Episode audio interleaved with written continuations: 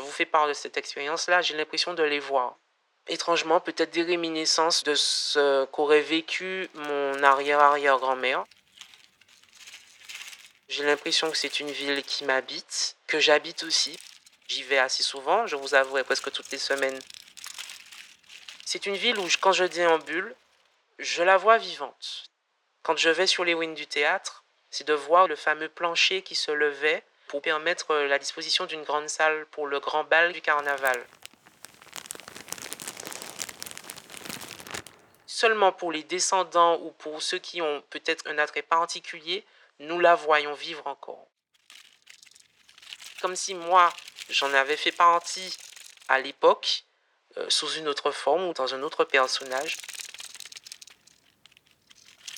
J'arrive à mettre un mot dessus, j'arrive à mettre une impression dessus, mais là où l'esprit cartésien me rattrape, c'est que c'est bizarre ressentir tout cela. C'est vraiment bizarre. Le souffle de Saint-Pierre. Mémoire incandescente. Une série de podcasts de Fabienne Pellage. Les portraits singuliers. Pour le mémorial de la catastrophe de 1902, musée Franck A. Perret, Saint-Pierre, Martinique.